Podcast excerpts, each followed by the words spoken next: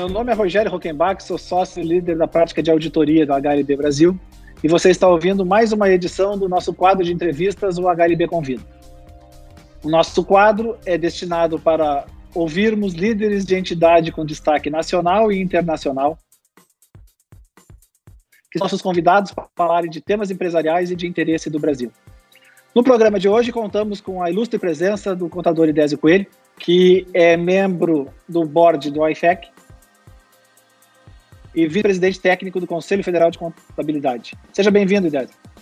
Obrigado. É, é, um prazer estar aqui com você, Rockenbach, e com a tua equipe. Idésio, assim, ó, o que se tira da pandemia da Covid como aprendizado, inovação e transformação para o setor de auditoria e contabilidade no Brasil e no mundo? Olha, Roquembar, nós fomos surpreendidos por esse evento né, é, no campo da saúde pública que deu um impacto muito grande em, em todas as atividades econômicas de uma forma geral.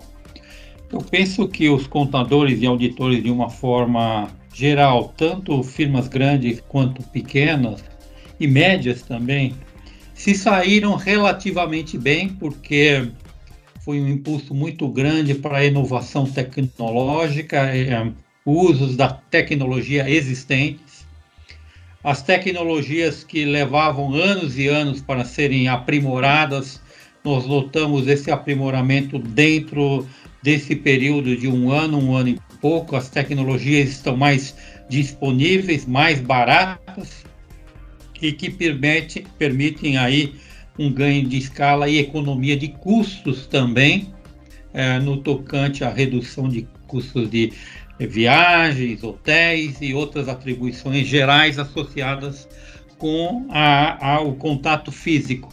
Logicamente, Rockenbach, que esse é um momento de transição. Eu não acredito que o mundo será totalmente virtual. Nós somos seres sociáveis, né? É Nós migraremos por talvez por um momento por um modelo híbrido em que as reuniões serão mistas, mas eu acredito que o tempo passando, a, chamada para eventos presenciais, o trabalho colaborativo, notadamente aquele intelectual que eu encaixo aí muito a auditoria e contabilidade, que é uma ciência que usa muito o julgamento do profissional na condução e na aplicação das normas, eu creio que esse momento será um momento de transição, mas no futuro, creio eu, que nós teremos novamente os contatos pessoais, notadamente com aqueles clientes próximos, que o custo de locomoção é, se torna menor. As viagens longas serão mais racionais, mas elas continuarão existindo, né? E no tocante à, nossa interação com o público em geral, eu, que, eu creio que isso nos desafiou muito para que nós possamos conduzir auditorias de forma remota. Obtenção de evidências de auditoria sempre foram um desafio geral para a comunidade e ainda mais agora, que as evidências são totalmente eletrônicas. Então, é, é um desafio, uma oportunidade, mas também um risco muito grande, é, é, no sentido que as evidências de auditoria capturadas por telas de computador, por reuniões virtuais pelo Teams ou por Zoom, é, demanda do auditor um ceticismo muito maior, uma habilidade de liderar equipes multidisciplinares muito grande para que ele continue servindo o seu público em geral e cumprindo a sua missão de servir o interesse público de forma adequada, com qualidade consistente durante todo o processo de auditoria. A palavra da moda é que é resiliência, eu gosto de usar a palavra adaptação. É, o contador ele se adaptou muito bem é, a esse novo ambiente. Tivemos um início é, mais complexo, mas de uma forma geral o, o, o, contador e o auditor se saiu bem no serviço ao seu cliente, no desenvolvimento de, de nossos novos serviços, assessorando o seu cliente e realizando o seu mandato, que é servir bem a comunidade empresarial. É isso, Roquembar. Muito bem. E Desi, tu nos representa e tu nos dá muito orgulho com a tua representação no board do IFEC. Né? Uh, e nós gostaríamos que tu falasse um pouquinho, assim, nos conta um pouco sobre uh, como é que é o trabalho lá, o que, que por aí, né, o que, que o profissional pode esperar, enfim. Queríamos ver com que tu pudesse compartilhar conosco a, a sua experiência. Ok. Eu participo, Roquembar, do Board de Governança, Conselho de Administração da IFAC, que é uma entidade sem fins lucrativos que representa a comunidade dos contadores a nível internacional são 170 empresas, entidades, organizações contábeis, a exemplo do Conselho Federal de Contabilidade e do IBRACON, que são membros da IFAC, nós temos 173 membros. Né? Essa é, é uma entidade que captura doações vindas dois terços das organizações contábeis e um terço do, do Fórum das Firmas de Auditoria um orçamento de mais ou menos 32 milhões de dólares a nível anual e, emprega esses recursos no board de governança, no board de emissão de normas de auditoria, de padrão ético e normas de contabilidade aplicável ao setor público. A EFAC vem recebendo de uma forma geral um escrutínio muito grande dos reguladores do mercado de capitais com uma proposta de reforma abrangente na, no trabalho da IFAC, que atinge especialmente o board de auditoria e de padrão ético, uma tentativa de deixar a, a, a, a profissão contábil menos influente dentro do processo eh, da emissão das normas de auditoria e de padrão ético, permitindo que outros participantes que não sejam contadores participem desse board, que é um, vai ser um, em teoria, se a reforma for implementada dentro de um período de em torno de três anos, nós teremos um board um pouco mais reduzido, de 18 pessoas, sendo que os contadores e auditores, de uma forma geral, teriam um terço de participação nesse board. É uma proposta, que passará por escrutínio e concordância da própria EFAC e de outros reguladores, mas é um processo que foi originado na percepção que, notadamente, os auditores estariam é, influenciando demasiadamente a preparação das normas de contabilidade por meio da IFRS Foundation e também pelo processo de emissão dessas normas. É, pelo processo de auditoria da, da, da, auditoria das contas, né? Então, os auditores e, e, contadores estariam no processo de preparação das normas e de auditoria dessas normas. Então, a proposta, notadamente vinda da IOSCO, que é representante das entidades que congrega comissões de valores mobiliários, uh, e isso se deu notadamente em função das falhas corporativas a nível mundial, que sempre acontecem, né? E, infelizmente, há uma percepção de que quando há uma falha corporativa, e é muito comum o auditor não capturar essa fraude, a culpa muitas vezes cai muito sobre o auditor que não percebeu. Então há um, um gap de expectativa muito grande, você conhece isso, tem labutado também nessa tentativa de reduzir o, o hiato de expectativa, mas ele motivou uma, um início de uma reforma que foi começado há praticamente dois anos atrás e deve se arrastar por dois anos e meio a três anos para sua efetiva implementação. Talvez sejam as, a, em termos de governança da IFAC, as, as alterações é, é, em curso mais representativos, e as normas de, de auditoria e de padrão ético que têm ganhado notariedade é a ISQM 1 e 2, que é a norma internacional de gestão de qualidade a nível de firma e a nível de de trabalho de auditoria em si por meio da revisão do sócio de qualidade. Uma proposta nova e recente que está em audiência pública é a norma que expande um pouco mais a definição do que é entidade de interesse público, é, procurando aí expandir um pouco mais os requisitos de independência aplicáveis a uma gama maior de companhias que seriam consideradas de interesse público. Na esfera, Roquembar, da auditoria governamental, as IPSAS, é, há um progresso muito grande de adoção das IPSAS a nível internacional. O Brasil está inserido nesse processo e nós estamos agora com cinco normas em audiência pública, especialmente normas vinculadas com é, instrumentos financeiros e uma norma de custo. São as cinco últimas normas que nós vamos emitir dentro deste ano, após exaurido o processo de audiência pública, para que a gente complete aqui no Brasil todo o arcabouço normativo de emissão de normas de contabilidade aplicável ao setor público emitidas pelo Conselho Federal de Contabilidade e totalmente convergidas aos padrões internacionais.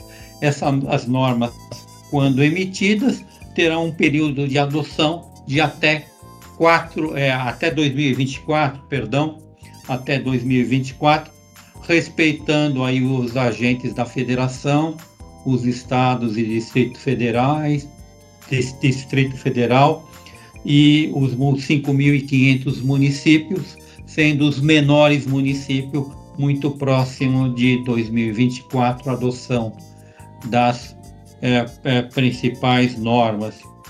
E temos aí aqui no Brasil também é, a, a emissão das normas para auditoria governamental, que é um trabalho muito forte que nós estamos fazendo para que os tribunais de contas da União possam também a, abraçar essas normas e que a auditoria financeira dos agentes de controle sejam conduzidas também por normas de auditoria de padrão governamental a nível internacional, emitidas pela Intosai, que tem por base as normas emitidas pela própria IFAC por meio do IWSB.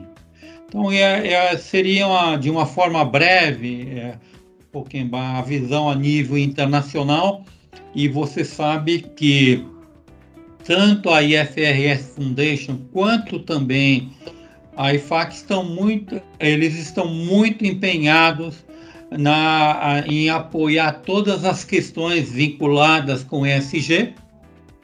E isso é, se discute muito a emissão de um padrão internacional de normas para reportagem de informações vinculadas com sustentabilidade. Nós temos várias normas que elas não são padronizadas, há uma dificuldade muito grande de auditar essas, esses relatórios, né? incluindo aí balanço social, relatório de sustentabilidade, relato integrado e relatórios de, eh, de mudanças climáticas. Então, há uma demanda urgente para que tenhamos uma norma de alta qualidade, utilizada a nível internacional, de forma consistente e que seja auditável. É, tanto a IFAC quanto a IFRS Foundation, que recentemente colocou uma audiência pública para verificar se, há uma, se havia uma demanda global por tal padrão, e sim, a resposta foi que existe sim uma demanda e que a, a IFRS Foundation, juntamente com o outro board de emissão de normas de contabilidade, o IASB, é, é, passariam com um board próprio criado pela IFRS Foundation, específico com o mandato de emissão de normas aplicáveis a questões de sustentabilidade, dando uma ênfase primária a questões climáticas. Percebe-se que há uma demanda maior e mais premente em normatização de padrões para reportar questões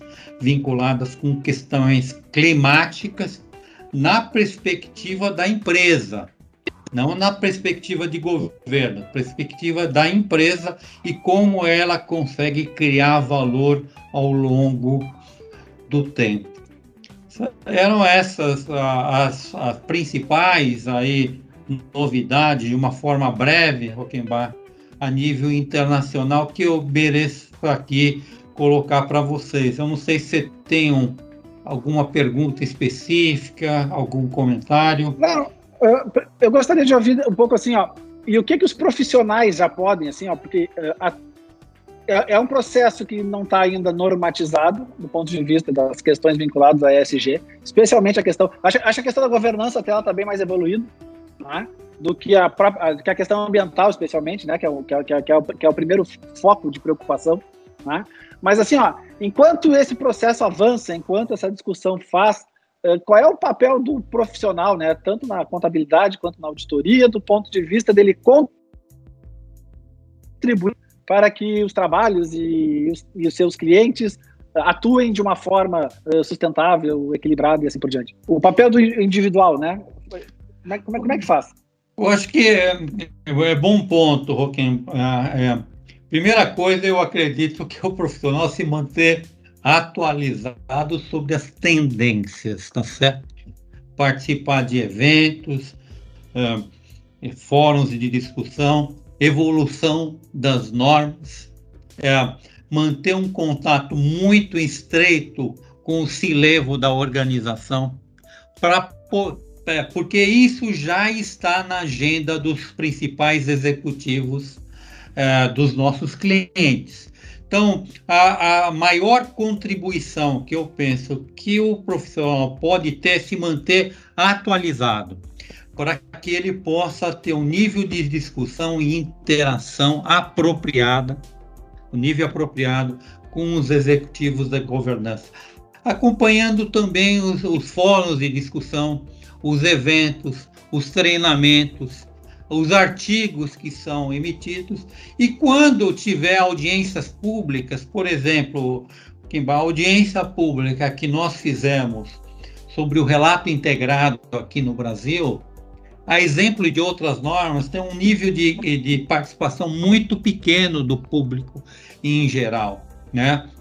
E essa, essa consulta pública sobre questões de sustentabilidade que foi promovida pela IFRS Foundation por três meses, se encerrando em 30 de dezembro, e há dois dias atrás saiu o resumo da audiência pública, eles receberam 577 é, é, correspondências, comentários de contribuições. Né? Então, acho que o profissional ele poderia contribuir mais, isso eleva o conhecimento, o nível crítico para que ele não seja apenas um seguidor das notícias, mas um influenciador e possa é, contribuir questionando, é, colocando as dificuldades. Uma grande, uma grande dificuldade, é, Roquembar, é a, a, avaliação de requisitos de sustentabilidade e a, a, a tradução disso em questões de divulgação e avaliação de ativos e passivos né? É, porque muito se utiliza esses relatórios, é, eu vou corrigir a palavra, muitas vezes, mas não é a maioria, é, se usa os relatórios de sustentabilidade, às vezes, como peça promocional. É, né?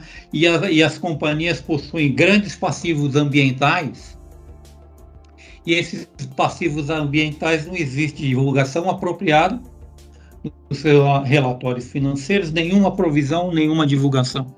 Eu brinco às vezes que o balanço social de muitas empresas só tem ativo, falta o passivo.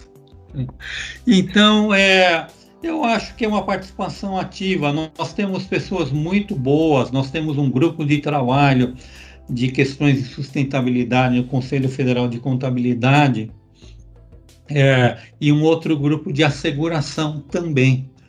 É participar, né, ser crítico e poder contribuir com o empresariado de uma forma geral, se retroalimentando, né?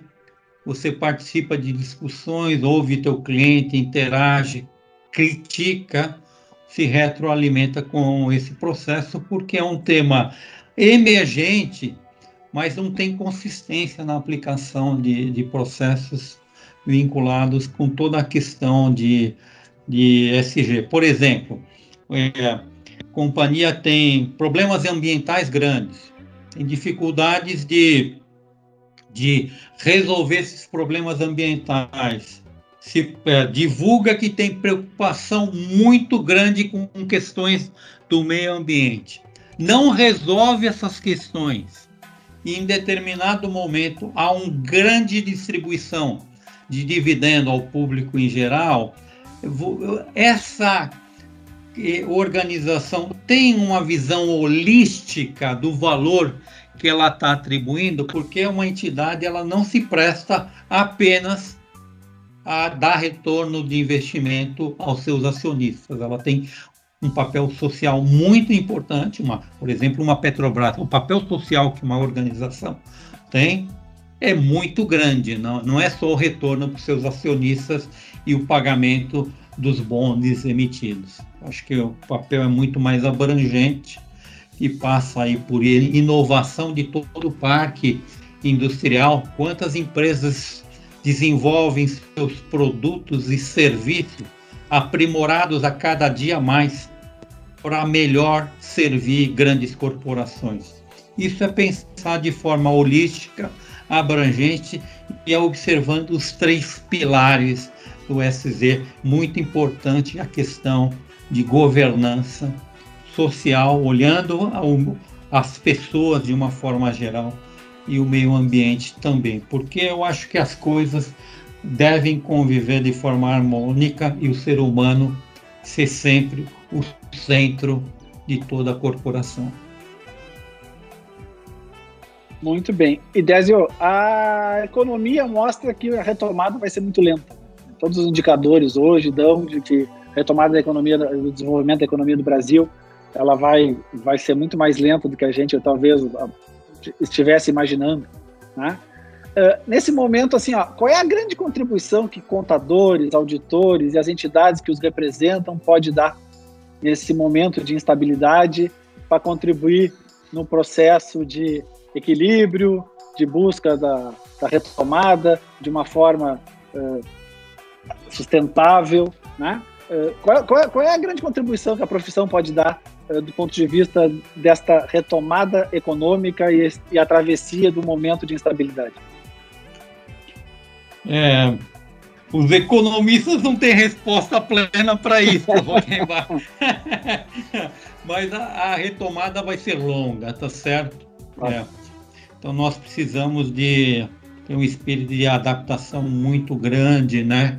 É, algumas corporações estão sentindo um pouco, Rockenbach, que o primeiro ano da pandemia você conseguiu dar sustentação aos seus negócios e talvez o segundo ano seja um pouco mais difícil, porque o mundo virtual ele, ele permite, por um lado, redução de custos, mas dificulta um pouco a conquista de novos clientes.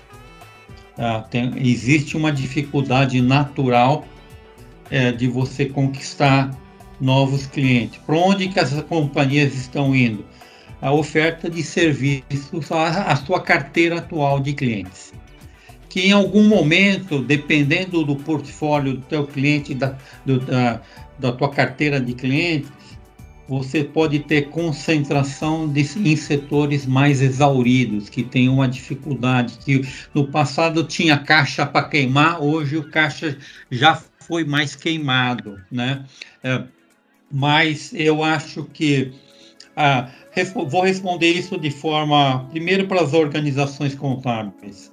Acho que elas deveriam apoiar muito os contadores, especialmente a, aqueles que atuam em organizações de porte pequeno e médio.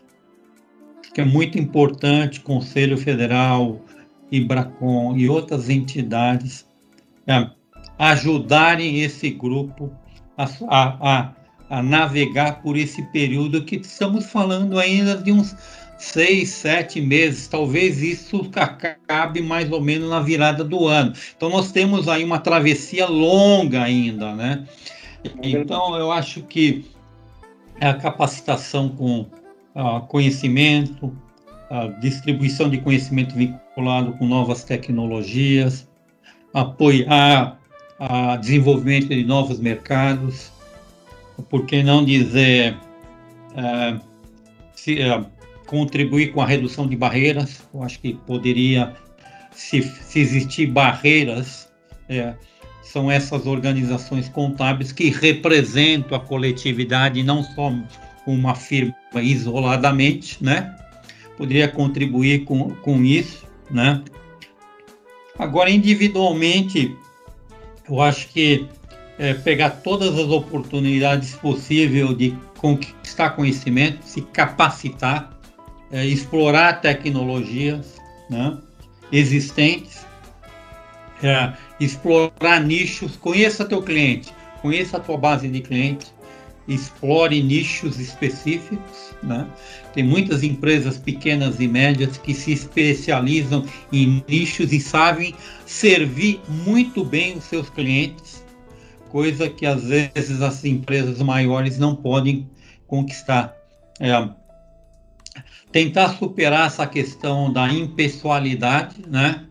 Que os contatos virtuais é, é, forçosamente é, colocam diante de nós, a impessoalidade da, da, da Câmara é totalmente diferente da pessoalidade das reuniões presenciais, em que era muito, os profissionais executivos e os líderes dessas organizações eram muito demandados. Né? Por, pelos seus clientes. Há um distanciamento natural por questão de sanitária, né? Eu acho que a gente tem que focar inicialmente em resolver essa questão sanitária muito fortemente, né?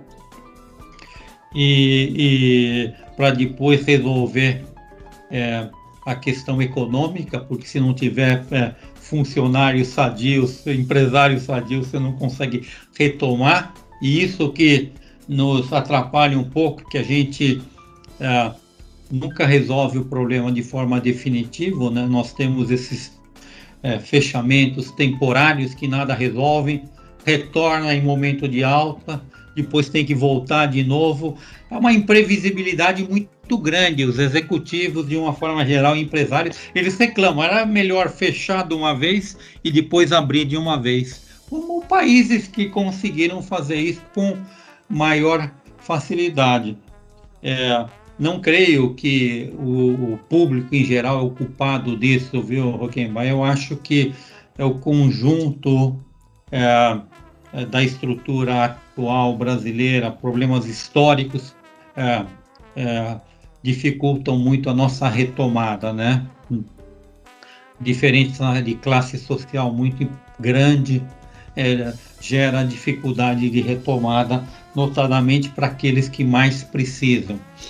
Agora, Rogemar, tem algumas, é, tem ouvido alguns empresários que têm explorado esses nichos que são importantes, alguns nichos vinculados com a saúde, têm demandado muitos e muitos serviços de consultoria, não somente de auditoria, mas de consultoria, melhoria de processos, de é, economia de custos aqui, economias de impostos acolá, que podem ser explorados e tudo ao derredor da saúde humana, um nicho que tem prosperado de alguma forma.